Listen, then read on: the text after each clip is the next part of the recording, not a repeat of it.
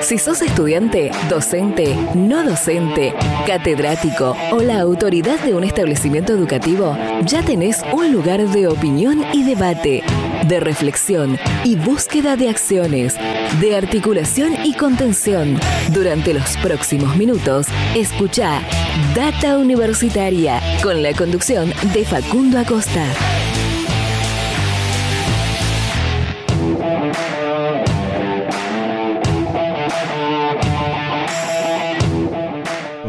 ¿Qué tal? ¿Cómo les va? Bienvenidos y bienvenidas una semana más a este programa de universidades verdaderamente federal, independiente y objetivo, este Data Universitaria Radio que está comenzando a transitar su cuarto año consecutivo, su cuarta temporada, podríamos decir también, en este año 2023, donde estamos trayendo también muchísima información, muchísimas voces en esta hora de radio que venimos a compartir con todas y todos ustedes.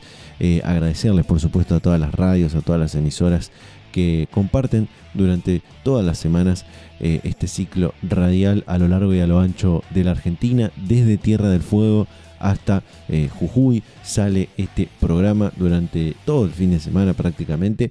Eh, algunos sale en algún momento de la semana también. Así que gracias a todos eh, y a todas las radios que, nos comparten en provincia de Buenos Aires, en Santa Fe, en Entre Ríos, en Córdoba, en Jujuy, en Tierra del Fuego, en un montón de lugares que pueden por supuesto chequearlos en datauniversitaria.com.ar, que es nuestro sitio web para ver la grilla completa de radios que nos están eh, compartiendo. Eh, venimos teniendo programas muy, muy, muy cargados de muchas cosas, con muchas eh, pestañas para seguir abriendo, para seguir debatiendo varios de los temas que, que vamos charlando ahí. en las últimas semanas han comenzado las clases, han comenzado un nuevo ciclo lectivo, o por lo menos los ingresantes, las y los ingresantes eh, o aspirantes a, ingresar a la universidad han comenzado sus primeras actividades en las respectivas casas de altos estudios y nos han llegado mensajes. Así que si querés contarnos cómo comenzaste eh, este nuevo ciclo lectivo, este año 2023, si estás ingresando por primera vez a la universidad, nos puedes escribir a través de las redes sociales, arroba data universitaria en Facebook y en Instagram, arroba DT universitaria en Twitter.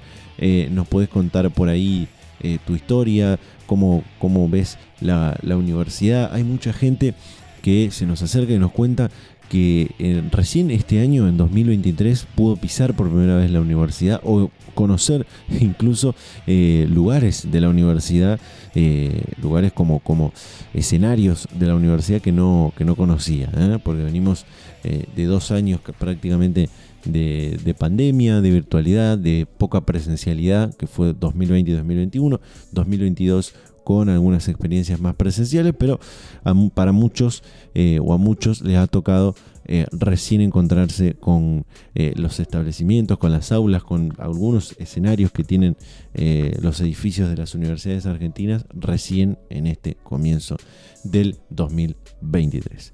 ¿Qué vamos a tener hoy? Hoy vamos a tener un programa cargado de, varias cosas. En un ratito vamos a estar compartiendo, eh, rememorando en realidad una comunicación que hicimos en la temporada pasada, en el año 2022.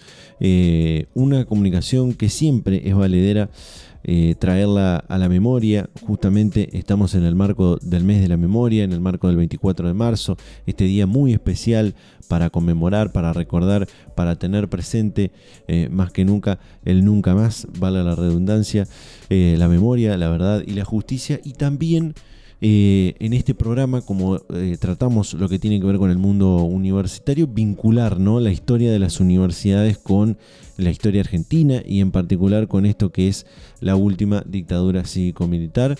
Eh, y el año pasado se ha creado una plataforma que fue recuperar la historia argentina, recuperar la historia de las universidades argentinas a través de publicar las actas de las juntas militares y cómo eh, participaban interviniendo universidades, poniendo autoridades superiores, eh, como, bueno, como pasaba ¿no? en, la, en la dictadura militar y otras tantas cosas que pudimos hablar con un investigador de una universidad argentina que hizo un trabajo maravilloso realmente y lo vamos a volver a compartir y a dar a conocer en este programa también bastante especial y conmemorativo ¿no? del 24 de marzo y del mes de la memoria.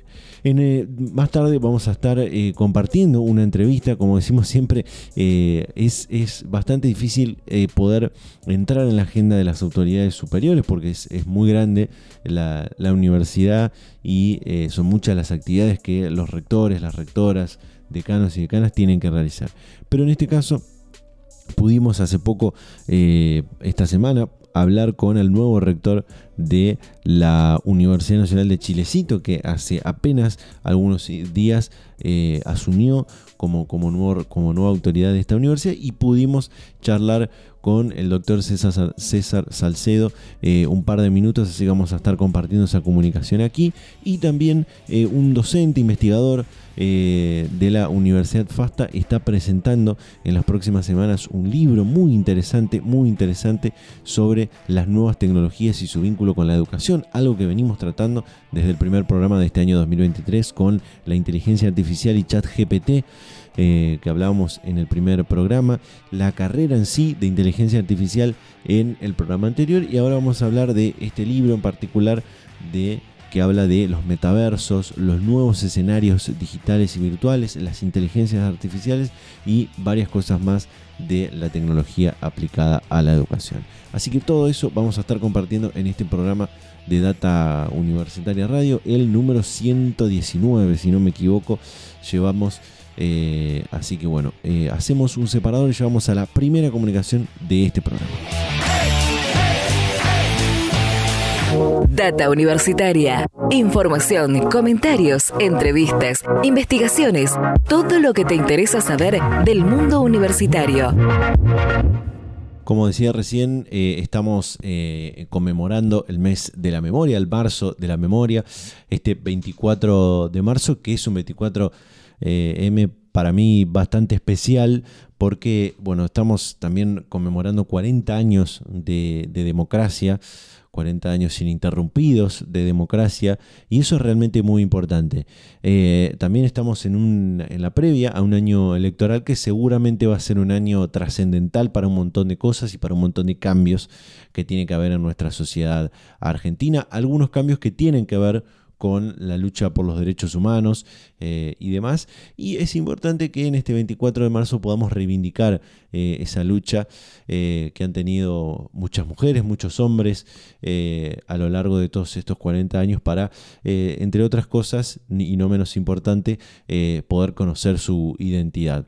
Así que, como decíamos, queríamos compartir nuevamente esta comunicación que hicimos el año pasado con Fabio Herreguerena, investigador de la Universidad de Cuyo, investigador del CONICET también en su momento, y que eh, pudo tomar em, documentos que tenía el Consejo Interuniversitario Nacional para una investigación sobre el Consejo de Rectores, eh, que como se conocía antes al CIN, y logró a partir de eso encontrar las actas de las juntas militares y de cómo intervenían las universidades nacionales públicas de nuestro país en esa época de la dictadura militar. Compartimos nuevamente esta entrevista con el investigador de la Universidad de Cuyo, Fabio Herregrena. La política universitaria fue de alguna forma conducida, traccionada, implementada por estos consejos de rectores que no habían sido electos.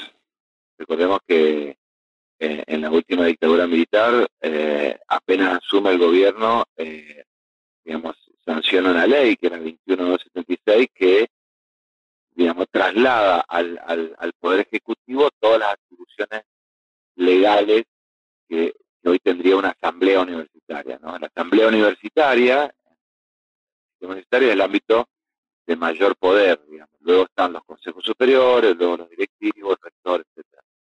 Lo que hace el, proceso militar dicta una ley donde traslada el poder de la asamblea hacia el poder ejecutivo, entre, los cuales estaba designada los rectores.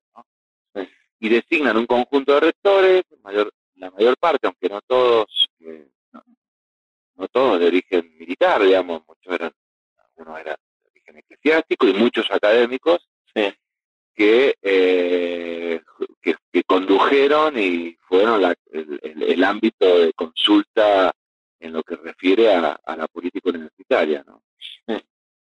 Eh, recién decías, se encontraron datos eh, bastante tristes dentro de la, historia del sistema universitario. Me gustaría que, que nos cuentes algunos de esos datos que, se encontró en esta investigación que seguramente no tienen antecedentes eh, previos a, este trabajo, ¿no? Eh, las actas eran inéditas, o sea, la primera vez que se, se, veían, digamos, de hecho, salvo en ese caso que yo las trabajé para la, esta investigación, por eso lo, acertado del CIN de digitalizarlas, porque no estaban digitalizadas, estaban ahí eh, muy nuevas, encuadernadas, pero estaban ahí guardadas. Eh, ahora están disponibles para, futuras investigaciones.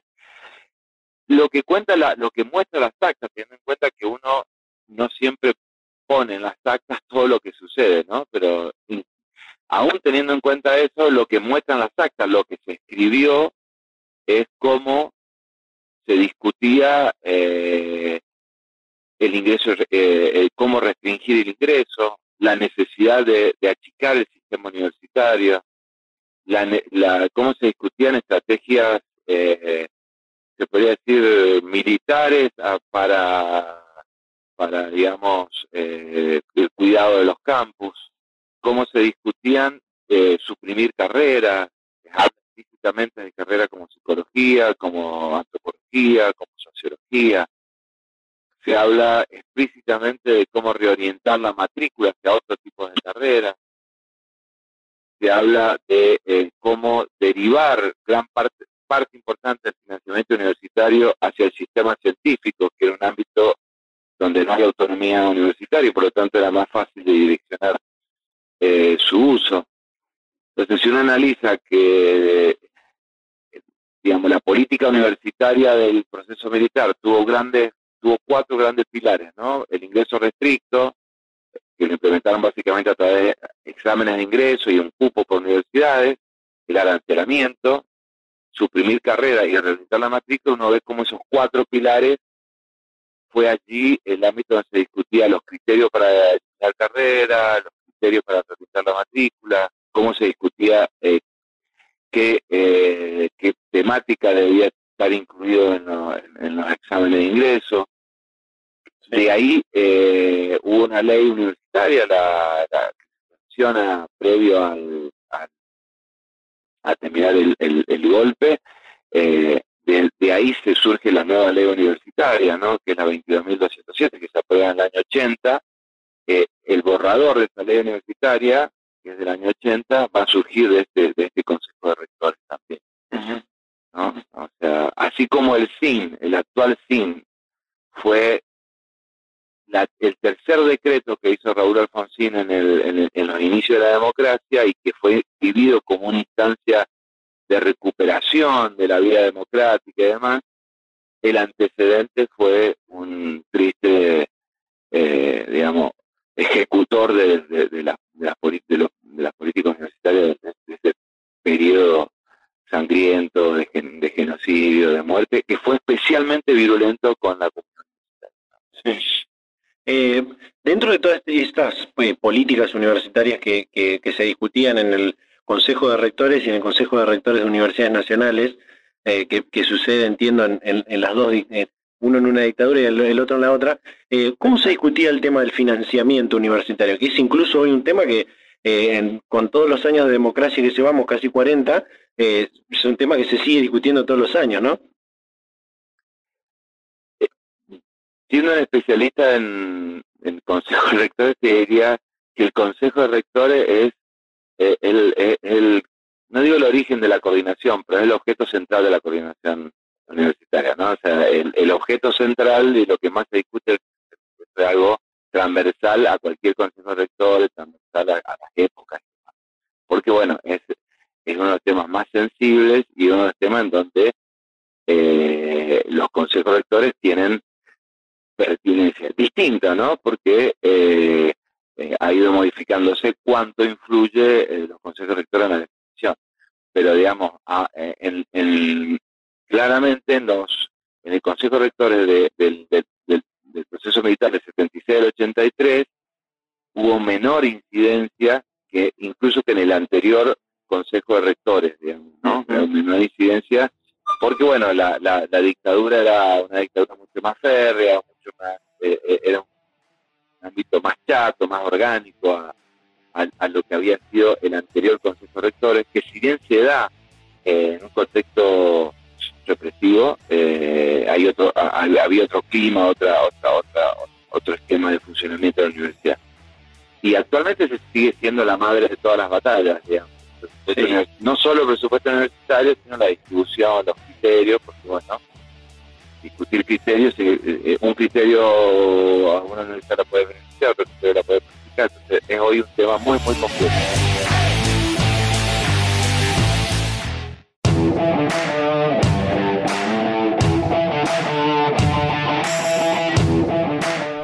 Más Data Universitaria Radio en este programa de universidades verdaderamente federal, independiente y objetivo.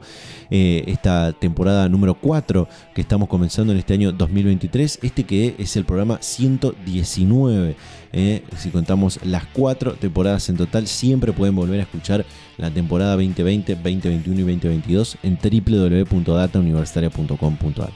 Vamos a pasar ahora sí a eh, compartir lo que es esta entrevista que pudimos, como, como digo siempre, es difícil por ahí entrar en la agenda de los rectores, de las rectoras, pero en este caso, como apenas acaba de asumir, pudimos hablar con el profesor y doctor César Salcedo, nuevo rector de la Universidad Nacional de Chilecito, con, el quien, con quien hablamos de muchísimas cosas, pero en particular de una situación especial que tuvo que atravesar la universidad con la cuestión financiera, económica, presupuestaria y cómo pudieron acomodarla en los, en los últimos meses y ahora asumir esta nueva responsabilidad en la universidad. Compartimos. Que desde el año 2007 estoy en la Universidad Nacional de Chilecito, empezando mi carrera como jefe de trabajos prácticos en la carrera en la licenciatura en turismo y en asuntos municipales, que es una fue una carrera que se dictó de ciclo cerrado. Posteriormente me he desempeñado en otras materias, eh, en diferentes carreras, llegando a dar actualmente política y legislación turística, donde soy docente por, por concurso. Primero lo hice como jefe de trabajo práctico, luego como adjunto y también estoy en tal carácter en derecho administrativo en la carrera de abogacía. Bien. Eh, la verdad que en la gestión he ocupado diferentes cargos, fui asesor del Consejo Departamental, del Departamento de Sociales y Jurídicas, eh, posteriormente fui secretario de Gestión Comunitaria, vicerrector académico, hasta llegar eh, el día lunes a, asumir como rector de la Universidad de Chilecito. En lo que hace a la parte absolutamente institucional, es cierto, nuestra institución hace un par de años atrás estuvo sumida en una grave crisis eh, política, institucional, administrativa, económica y financiera. Fue allí donde ya la comunidad universitaria de Chilecito con 18 años, ya llegando a, la madurez, decidió romper un esquema que yo me atrevería, Facundo, a, calificarlo de, una gestión cuanto menos individualista y casi autoritaria, ¿no? Que tenía el ex rector Caminoa. Eh, esa crisis ha sido solucionada por los órganos de, gobierno de nuestra universidad. En un primer momento intervino el Consejo Superior, posteriormente la, Asamblea Universitaria, el rector Caminoa se vio obligado a renunciar y asumió en su lugar el doctor Germán Antequera, quien eh, estuvo a cargo del rectorado hasta el día 19, en lo que nosotros denominamos un periodo de transición. Este, sucintamente, ¿no? Sí, sí, sí. Este, y en esto de, le voy a preguntar por, por otros temas quizás eh, más, lindos por ahí de, charlar, ¿no? del mundo universitario, pero eh, en esto de que, marca de la crisis eh, política, económica, financiera, un, déficit también eh, financiero y presupuestario ahí muy, muy grande que tenía la, y que tiene todavía la, universidad. Digo, ¿cómo se pudo acomodar eso en esta transición, ¿no? Que, lo, tuvo a, quien va a ser su, su vicerrector como, como cabeza ¿no? de esa transición. Bueno, mira, eh, lo, lo, ¿cómo lo pudimos a, eh, atravesar con una firme decisión política de tomar las medidas que entendíamos debíamos hacer? Porque, como sabrás vos, las universidades del interior suelen eh, recurrir a la figura del docente viajero. Claro. Pero esa figura en nuestra institución estaba magnificada. Es decir, que nos encontramos con una planta de personal eh, docente superpoblada, al igual que la planta de personal no docente, donde eh, personal eh, vinculado a un tercero que prestaba servicios para nuestra institución había sido incorporado a la planta de personal no docente. En el primero de los aspectos, con el con el estamento docente, lo primero que hicimos fue revisar las designaciones, no renovarles el contrato a aquellos docentes que vivían en extraña jurisdicción y no, no venían a, prestar sus servicios acá. Eh, también hicimos lo propio con la sede de Buenos Aires y en esto sí te quiero decir que fue coincidente toda la, la, comunidad universitaria, porque estas medidas que, que nosotros adoptamos y muchas de ellas he impulsado, también habían sido propuestas por aquel entonces por el ex eh, vicerrector Daniel López, que hoy es subsecretario de Políticas Universitarias. Él había sido quien, podría decirte yo, dio el puntapié inicial para esta transformación que hoy vive la, la Universidad Nacional de Chilecito, denunciando una sede en la ciudad de Buenos Aires también poblada con personal no docente, procedimos a cerrar esa sede, a intimar al personal no docente para que preste sus servicios en el lugar de, localización de nuestra institución, que es acá en Chilecito, el Valle Antinaco Los Colorados. Esas personas no, hay muchas de ellas, Facundo, me, atrevería a decirte, no conocían Chilecito, entonces no se presentaron a prestar su débito laboral y entonces el vínculo ha sido interrumpido. Como esas, un montón de medidas más, los gastos de funcionamiento eran gastos que, no se condecían con, la estructura que, tiene nuestra institución y también pudimos corregir ese déficit. Yo te diría que nosotros asumimos con un déficit eh, muy marcado, muy pronunciado, como bien lo dijiste vos, y paulatinamente ese déficit se va corrigiendo y se seguirá corrigiendo. Ese déficit yo me atrevería a decirle que, que, lo hemos corregido en un 60, en un 70%. Bueno, muy bien. Eh, quiero preguntarle, como le decía, por ahí por cosas eh, más lindas que tienen las universidades para contar, eh, proyectos seguramente que, debe tener usted y su gestión para, para, impulsar aún más el crecimiento de esta, de esta universidad del interior del país, en una provincia del, del, noroeste, que debe tener seguramente mucha articulación con la otra universidad, la Universidad Nacional de La Rioja, En, muchas de sus carreras. Sí, ¿me escucha bien? Ay, ahora te escucho. Bien. Sí. Eh, digo, ¿cuáles, ¿cuáles son los proyectos para, por ejemplo, la, cuestión académica, hoy que se está hablando mucho en, en, el, en, el, ámbito universitario, en el mundo universitario a nivel nacional, de, la cuestión académica, ¿no? Con muchas discusiones ahí. Sí, bueno, lo, lo, decía en el discurso el día viernes 17. Sí. Nosotros tenemos que hacer hincapié y crear conciencias desde nuestros estudiantes a nuestros docentes en la labor de, investigación.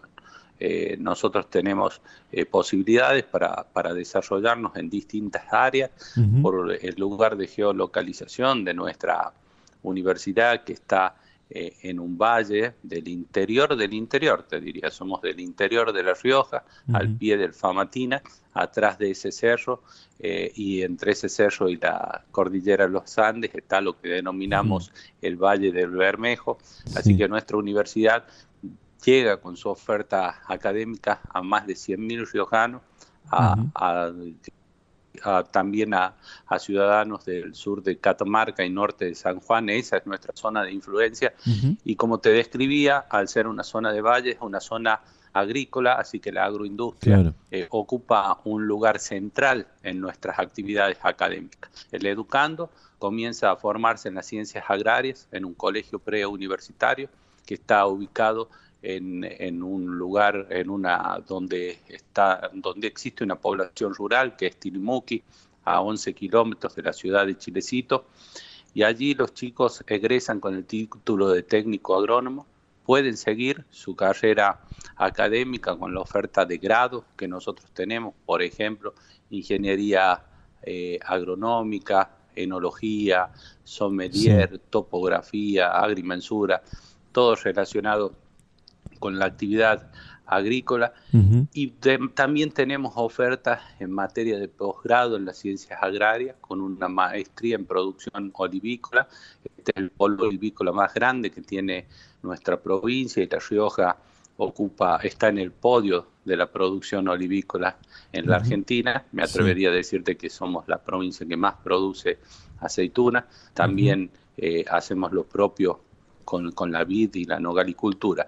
Y tenemos esta maestría en producción eh, eh, olivícola y recientemente, siendo pioneros a, nivel nacional, lanzamos la primera corte de una diplomatura en producción e industrialización del cannabis con fines medicinales. Esto lo hacemos conjuntamente con el gobierno de la provincia de La Rioja, que es quien realiza la producción de cannabis con los fines antes mencionados. También de la mano y en consonancia con el gobierno nacional, queremos embarcarnos en este ambicioso proyecto que nos presenta la industria del conocimiento, como lo dijo el ministro de Economía de la Nación, eh, la, producción científica eh, ocupa el tercer lugar entre las actividades eh, productivas de exportación que tiene nuestro país.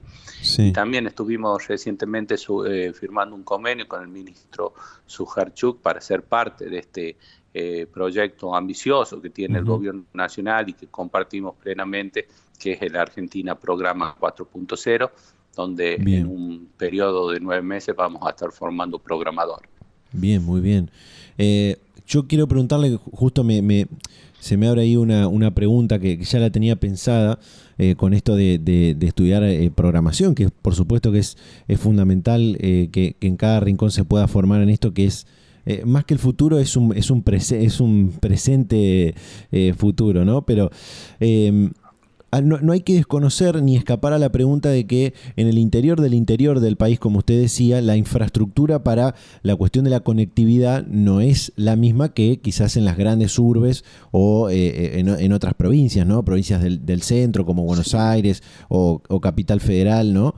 Eh, y, ahí a lo que mi pregunta es ¿Cómo se, cómo se, sobreviene a esa cuestión de la, de la infraestructura para, la conectividad con respecto a, por ejemplo, la virtualidad, las materias que se pueden realizar eh, a distancia, carreras que se pueden eh, ofrecer de forma a distancia? Bueno, nosotros también, eh, en, relación a la conectividad, contrariamente a lo, que por ahí muchas veces uno podría imaginar, pensar, La Rioja eh, está a la vanguardia de, la conectividad. Eh, la verdad que esa es una labor que ha desplegado el gobierno de la provincia de la mano del gobierno nacional. Nosotros estuvimos eh, reunidos con gente de ENACOM y de ARSAT y nos hablaban de esas posibilidades, de esas condiciones que ha creado el gobierno nacional y provincial para, para que nosotros podamos acceder a esto que es tan preciado hoy en día, como decías vos, ya es una realidad, que es la conectividad.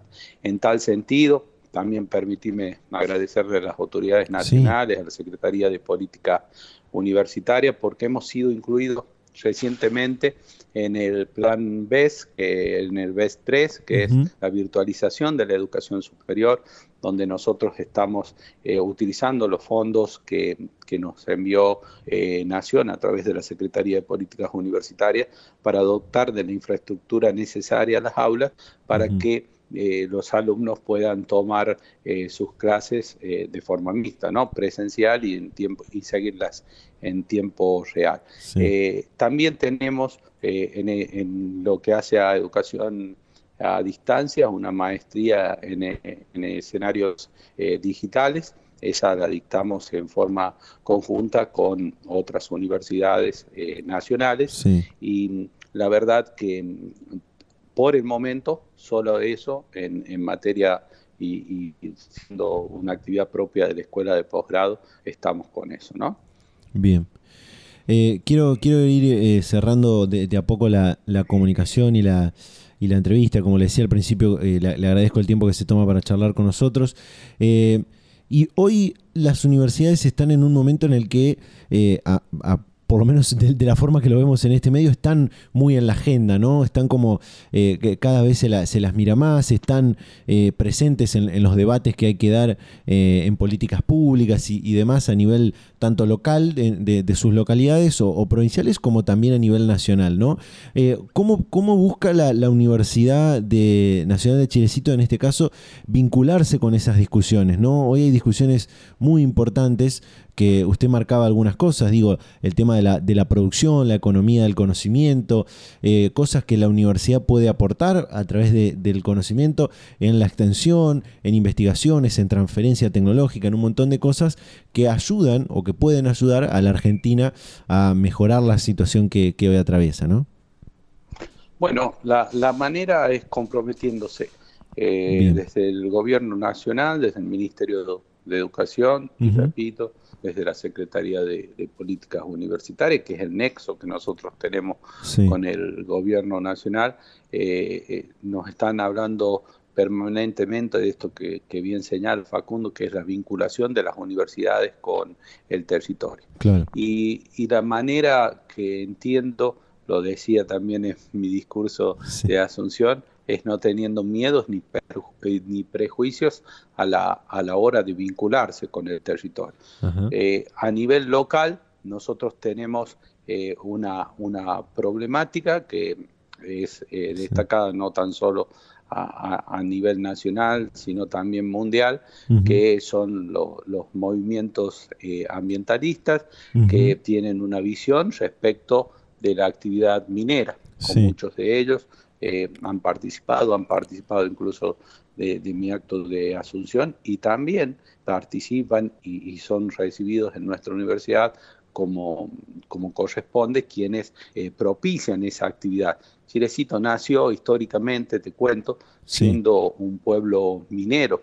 Se desarrolló al influjo de la, de la agricultura y el turismo y ahora creo que es el momento de la educación superior. Siempre digo lo mismo, nosotros los chileciteños no conocemos la educación superior hace 20 años cuando se fundó la Universidad Nacional de Chilecito, sino desde mucho tiempo atrás cuando un ilustre nonogasteño, chileciteño él, nonogasta pertenece al departamento de Chilecito, ha fundado la Universidad Nacional de La Plata como es el doctor Joaquín B. González. Lo hacemos abriendo las puertas de esa vinculación, la hacemos abriendo las puertas de la universidad, nuestra provincia está llamando a elecciones el día 7 de mayo y también llama a elecciones de convencionales constituyentes. Hablando con el gobernador de la provincia, me dijo que quiere que las universidades sean el centro de debate de la reforma. Antes de que sesione la convención constituyente, quiere llevar la propuesta y que se debata en el seno de las universidades. Nosotros gustosos le abrimos las puertas y nos involucramos, por ejemplo, con esa problemática social tan importante como es reformar la constitución de una provincia. Seguro, seguro. Ahí donde la universidad tiene que estar, ¿no? Que siempre, que siempre se habla, se habla de eso, no solamente eh, formar y capacitar a los profesionales, sino también vincularse con, con su territorio. Me parece eh, muy, muy bueno y muy importante lo que, lo, que nos acaba de contar, eh, rector. Eh, para, para, cerrar, ahora sí, para, para cerrar, eh, si bien, como, como decíamos al principio, usted viene trabajando, eh, venía trabajando en la gestión, bueno, eh, Germán, que va a ser su, su vicerrector, eh, tuvo este, este periodo de, transición, ahora que les toca encabezar la, gestión de la, de la, universidad, deben seguramente tener proyectos para que la universidad crezca, para que se expanda, para generar incluso, como decía antes, nuevas carreras, porque tienen una gran región ahí que, abarca la, la universidad. ¿Cuáles son hay dos o tres proyectos que tienen de acá a, largo plazo para crecer aún más a la, a la UNDEC, ¿no? Bueno, nosotros tenemos eh, proyectos para, desarrollarla desde los dos lugares, ¿no? Desde el académico y también necesitamos eh, desarrollar la infraestructura de nuestra institución. Te cuento, Facundo, que este año quizás eh, debido a, la situación por la que está atravesando, a la difícil situación por la que atraviesa el país y no debemos negar, muchos de, nuestros conciudadanos nos están eligiendo y la matrícula se está incrementando año tras año. Eh, actualmente nosotros recibimos eh, la inscripción de 1.600 alumnos. Si vos tenés en cuenta la zona de influencia que te decía que tiene nuestra universidad, el porcentaje que está dentro de la universidad es muy alto. Hoy estamos superando eh, o estamos llegando casi a los 5.000 alumnos. Puesto en contexto nacional, esto parecería nada, pero en la región es muchísimo, ¿no? Seguro. y en ese sentido, nosotros necesitamos desarrollarnos con la infraestructura, las obras urgentes son aquellas eh, relacionadas a, superar ese déficit áulico y con posterioridad a ello, más que eh, abriendo una oferta académica, queremos fortalecer la que tenemos, como te decía, en, lo que hacen dos grandes áreas, que son las ciencias agrarias y la industria del, conocimiento. no, no obstante ello, estamos abiertos a la demanda de la, de la sociedad, lo que la sociedad nos requiere, pero siempre pensando las carreras no como una manera de, incrementar la matrícula, sino como una manera real para, para, darle posibilidades a nuestros educandos que se desarrollen, que se formen eh, en, la carrera que ellos elijan, pero que tengan una rápida inserción laboral. Nosotros creemos que la universidad permite ese ascenso social no, no hay otra forma de ascender por, la escalera si no es a través de, del estudio. ¿no? Entonces nos vamos a dedicar a fortalecer la oferta académica que tenemos, haciendo hincapié en esas dos grandes áreas, las ciencias agrarias y la industria del conocimiento.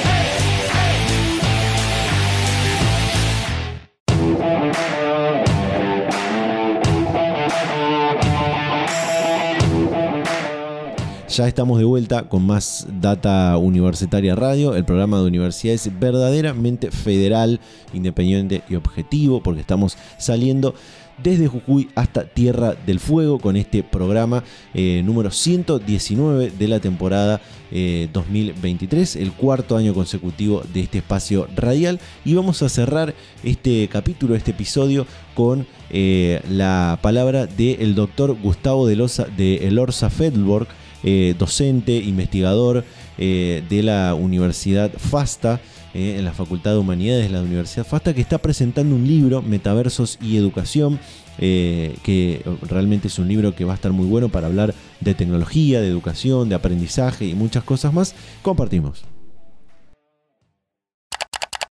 El término neurotecno pedagógico o neurotecnoeducación o neurotecnodispositivos, ¿no? Cuando nosotros, cuando yo lo planteo en mi segundo libro, eh, un poco lo que estoy planteando, no tan a un futuro lejano, sino al, futuro inmediato, es la necesidad de empezar a contemplar como instituciones educativas, como en el diseño de planes educativos, eh, cuál es la figura que eh, nosotros le vamos a dar cuando pensamos o incorporamos las nuevas tecnologías a los procesos de enseñar, aprender y evaluar, ¿no es cierto? Claro. Entonces, si uno eh, toma en serio y se basa en autores y tiene una formación académica con respecto a cómo incorporar las nuevas tecnologías, eh, terminamos coincidiendo en que tiene que hacerlo bajo un formato eh, que tenga que ver con lo tecnopedagógico primero, es decir, qué tipo de dispositivo, qué tipo de plan de clase, eh, qué pautas eh, tengo que considerar, ¿no es cierto?, para incorporar las tecnologías. Y bueno, eh, yo a eso le sumo, redoblo la apuesta y le digo, bueno, ya que vamos a construir dispositivos tecnopedagógicos, hagámoslo también de cómo aprende un cerebro que aprende. Es decir, en base a los principios de la neurociencia, cómo diseñamos, cómo planificamos, cómo implementamos estos dispositivos tecnopedagógicos desde una mirada de lo neuroeducativo, ¿no? Es decir, ahí tendríamos cerrado todo el panorama, ¿no? Porque eh, si algo yo veo que están fallando en las instituciones educativas por falta de capacitación, por falta de asesoramiento, es que muchos docentes no están preparados todavía para entender eh, el aspecto, ¿no es cierto?, de implementar la tecnología con criterios pedagógicos por el hecho, ¿no es cierto?, de que eh, no han sido formados en sus carreras con respecto a, a este uso tecnológico, ¿no? Claro, claro. Eh, acá me, surge una, cuestión que tiene que ver con, eh, además de, la, de, lo de la formación, eh, porque es importante, también entender que hoy los, jóvenes, los jóvenes muy jóvenes, digo niños, niñas, adolescentes, hoy su, capacidad de atención está eh, mucho más instantánea, mucho más eh, corta. Digo, ¿no? un, chico quizás mira un video y aprende mucho más en un video de un minuto y medio que en una clase quizás de, de, 80 minutos, ¿no?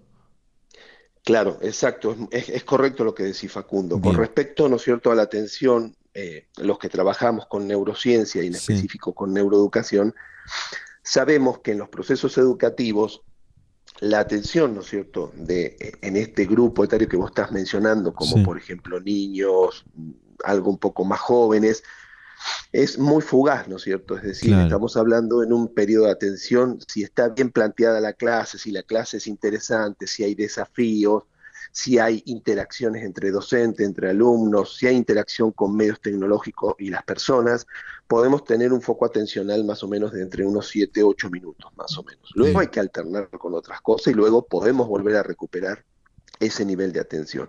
Ahora, con respecto a la utilización de los jóvenes y niños, cuando, fíjate este simple eh, dato, ¿no? ¿Cómo es que un chico por ahí en una clase no puede prestar más de dos o tres minutos de atención a lo que el profesor o a la propuesta educativa que se le está planteando y puede estar una hora jugando a un juego, ¿no es cierto? Donde tiene que prestar mucho nivel de atención, ¿no es cierto? Es decir, los juegos han planteado, han descubierto cómo mantener la atención por arriba del umbral de lo que es conocido como foco atencional y que en una clase nosotros no lo podemos recuperar y no podemos extenderlo, ¿no es cierto? Ahí tenemos que tener en cuenta no que la clase se va a volver un juego, pero sí qué mecanismos han implementado, estudiando los que diseñan, ¿no es cierto?, todas las estructuras de los juegos para poder captar la atención de los cerebros. Y eso tendríamos que trasladarlo a las aulas. Bueno, hoy se está hablando mucho igual de la ludificación o gamificación, ¿no? De, de algunos procesos eh, de aprendizaje, algunos procesos educativos que también vinculan un poco la, tecnología o algunos desarrollos de, videojuegos para materias como o, transversalizan varias materias o lo enfocan en historia, biología eh, y demás, que, eso está muy bueno también, ¿no? Sí, exacto, ¿no es cierto? Eh, como bien decís, esto de ludificar o gamificar, gamificar es, el término en inglés, para nosotros por ahí podría ser más una ludificación, ¿no es cierto?, de los procesos educativos. Cuando aplicamos, ¿no es cierto?, esos criterios, evidentemente ahí estamos haciendo algo de diseñar pautas educativas con respecto a cómo aprende un cerebro que aprende, ¿no es cierto? Claro. Eh, a mí me parece que sí, eh, hay, mucho, hay muchas estrategias que se pueden implementar, ¿no es cierto?, desde lo educativo, pero siempre mirando cuál es la intencionalidad educativa que tiene el docente eh, en hacer foco en que más que los contenidos eh, o por ahí las actividades propuestas tengan que ver con una memorización, ¿no es cierto?, que eso agota el cerebro, ¿eh? Y llevarlo más a un proceso de comprensión. Es decir, nosotros podríamos mejorar cualquier sistema educativo, cualquier sistema educativo, con el simple hecho, Facundo, de que si nosotros nos proponemos que más de saturar e inundar, ¿no es cierto?, la cabeza de nuestros estudiantes con excesos de información, es decir, caer en una infoxicación, ¿no es cierto?, un exceso de información que intoxica, ¿eh? Y entonces lo llevaríamos, ¿no es cierto?, a un proceso que en vez de repetir y retener como era en la educación tradicional eh, en la época nuestra, y lo llevásemos a un proceso de comprensión, para el cerebro comprender es mucho más fácil, ¿no es cierto? Mucho más fácil luego que, se, que viene la percepción. La comprensión, ¿no es cierto?, asegura que, el cerebro aprende casi sin esfuerzo, ¿no es cierto? Que es la manera natural, ¿no? Claro, claro, y además eh, al aprender sin esfuerzo, entiendo, eh, se puede lograr que, el estudiante también tenga mejor foco atencional, ¿no? Que es también hoy lo que hay que ver. Digo, las nuevas generaciones cada vez van aprendiendo de una forma mucho más rápida con eh, plataformas como TikTok, como YouTube, ¿no? Que, generan y transmiten contenido de una forma mucho más, mucho más rápida, mucho más instantánea también. Claro, fíjate Facundo que si nosotros miramos los, los, rasgos de época, es decir, qué está sucediendo, ¿no es cierto?, en las dinámicas de este siglo XXI, y tomamos como análisis el instrumento de redes sociales, como bien vos mencionás, ¿qué es lo que hace que los estudiantes, jóvenes y aún eh, otro rango de personas que también están los adultos, eh, pasen mucho tiempo consumiendo redes sociales y tiene que ver con algo eh, las redes sociales han encontrado el secreto y el equilibrio entre que cuando muestran cosas que son visuales, el cerebro se activa. El cerebro presta mucha más atención, ¿no es cierto? Y además, cuando en esas redes sociales, ¿sí? por ejemplo como TikTok, TikTok te plantea desafíos, es una de las llaves estratégicas para entrar al cerebro y que el cerebro no pueda mirar para otro lado y tenga que atender esa demanda. ¿sí? Entonces, vos imaginate si nosotros planteáramos, tuviéramos la estrategia y nos hubieran capacitado para que un contenido determinado, en vez de llevar al cerebro a que lo tenga que memorizar, vos le haces preguntas que en esas preguntas bien hechas, que pueden estar andamiadas, ¿no es cierto?, en cuestiones visuales, en dinámicas de objetos, en, breves cortes, ¿no es cierto?, de un reel, como es en una, en una red social, y que la consecuencia natural sería hacerle una pregunta al cerebro o plantearle un desafío y darle los medios para que lo pueda resolver. Creo que las dinámicas escolares, las dinámicas pedagógicas serían otras, ¿no? Claro, claro. Claro. Eh, Gustavo, para, para entrar en, el, en la temática de su, de su último libro que va a estar presentando en algunas semanas más, eh, se habla de, eh, el, título del, del, libro está algo que hace un par de años se lanzó como un concepto y a muchos por ahí no, no les termina de cerrar esta idea de un universo completamente virtual, inmersivo, eh, donde uno tiene un avatar y va eh, viviendo en esta, en esta vida virtual, como son los metaversos, ¿no? Eh, y entiendo que un poco el libro plantea cómo un metaverso, un universo virtual puede vincularse con la educación, ¿no?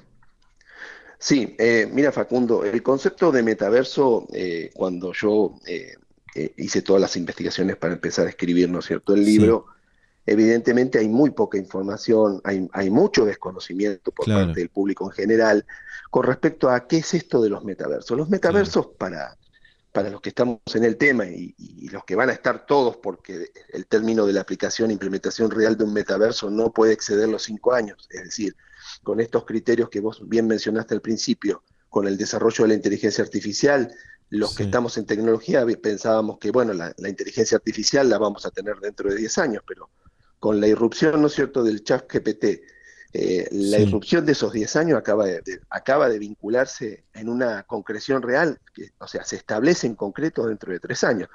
Y si lo mirás, bueno, eh, las empresas como Google acaban de lanzar su desafío de incorporar, eh, como es inteligencia artificial, IBM, Microsoft, todas las empresas están trabajando. Entonces, hoy ya no es una cuestión de poder decir, hay gente que no entiende y no ve.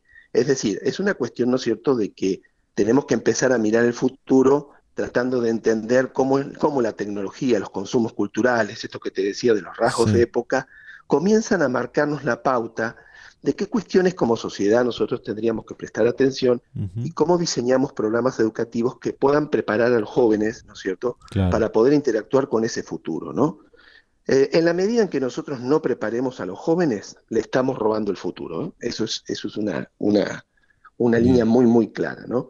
Con respecto al metaverso, estos universos virtuales paralelos en los cuales cambia la metáfora de Internet, ¿no? porque si algo te dice el metaverso es que es la evolución natural de Internet. Es decir, que lo que nosotros estamos viendo hoy como Internet y la forma en que accedemos tiene un cambio de nombre, ¿no es cierto? Pero no solo de nombre, sino de funcionalidad, porque pasamos de una metáfora que la estamos mirando en una pantalla plana, en, en una dimensión 2D, y nos vamos a meter en una realidad virtual que es una dimensión 3D, ¿no es cierto? Claro. Entonces, eh, ¿cómo lo hacemos? Lo hacemos a través de un avatar, es decir, yo, persona física, no me puedo meter dentro de una computadora. Entonces, utilizo un sistema de representación simbólica diseñado con los caracteres y gustos que a mí me parezca, y entonces eh, a, partir de ahí ese avatar comienza a ingresar a un mundo eh, virtual, ¿no es cierto? Digital, y empieza a interactuar con otros avatares, ¿no es cierto?, que están en la misma condición.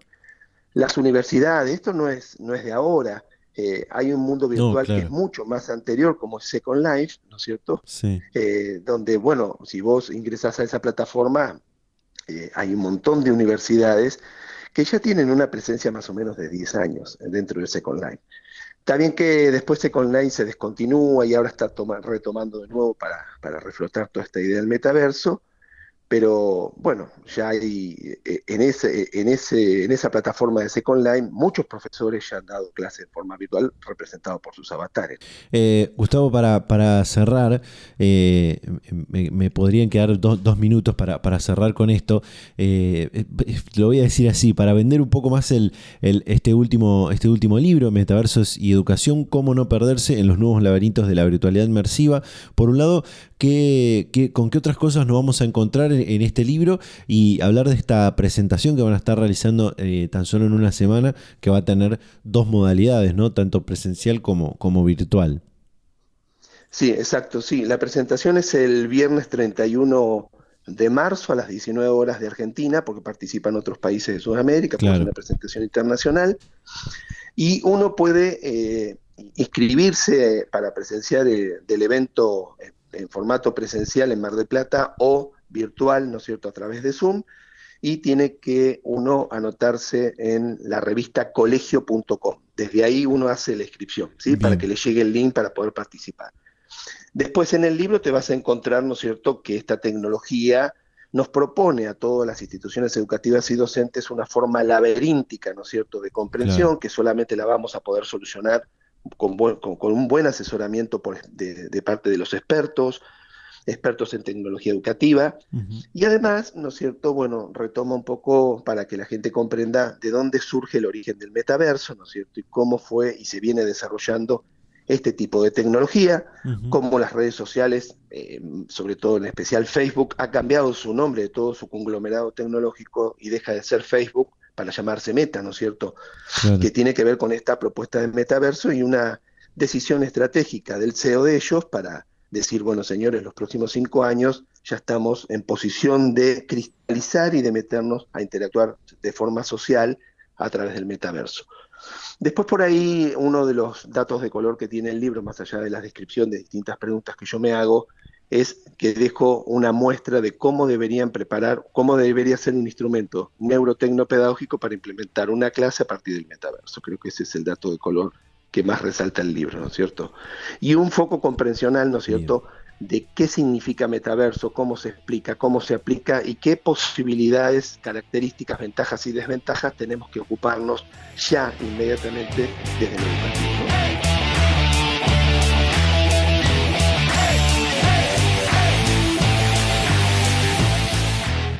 Y de esta manera llegamos al final de este programa de Data Universitaria Radio del día de la fecha. Eh, hemos compartido muchísima eh, información a lo largo de esta horita de radio que tenemos para compartir con todas y todos ustedes.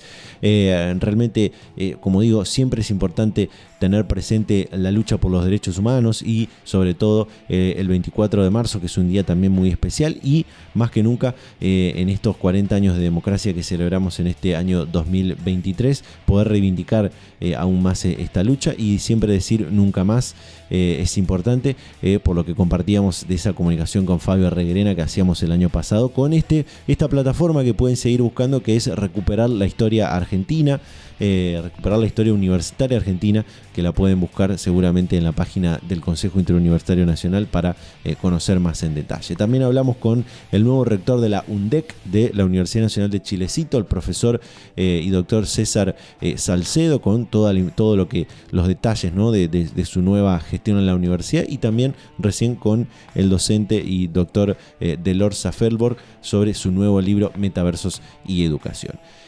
Gracias, nos vamos a reencontrar la semana que viene. Gracias a todas las radios. Eh, nos pueden seguir en arroba data universitaria en Facebook, en Instagram, arroba DT universitaria en Twitter. Eh, y bueno, nos vamos a encontrar a esta misma hora y en este mismo día la próxima semana. Chau, chau.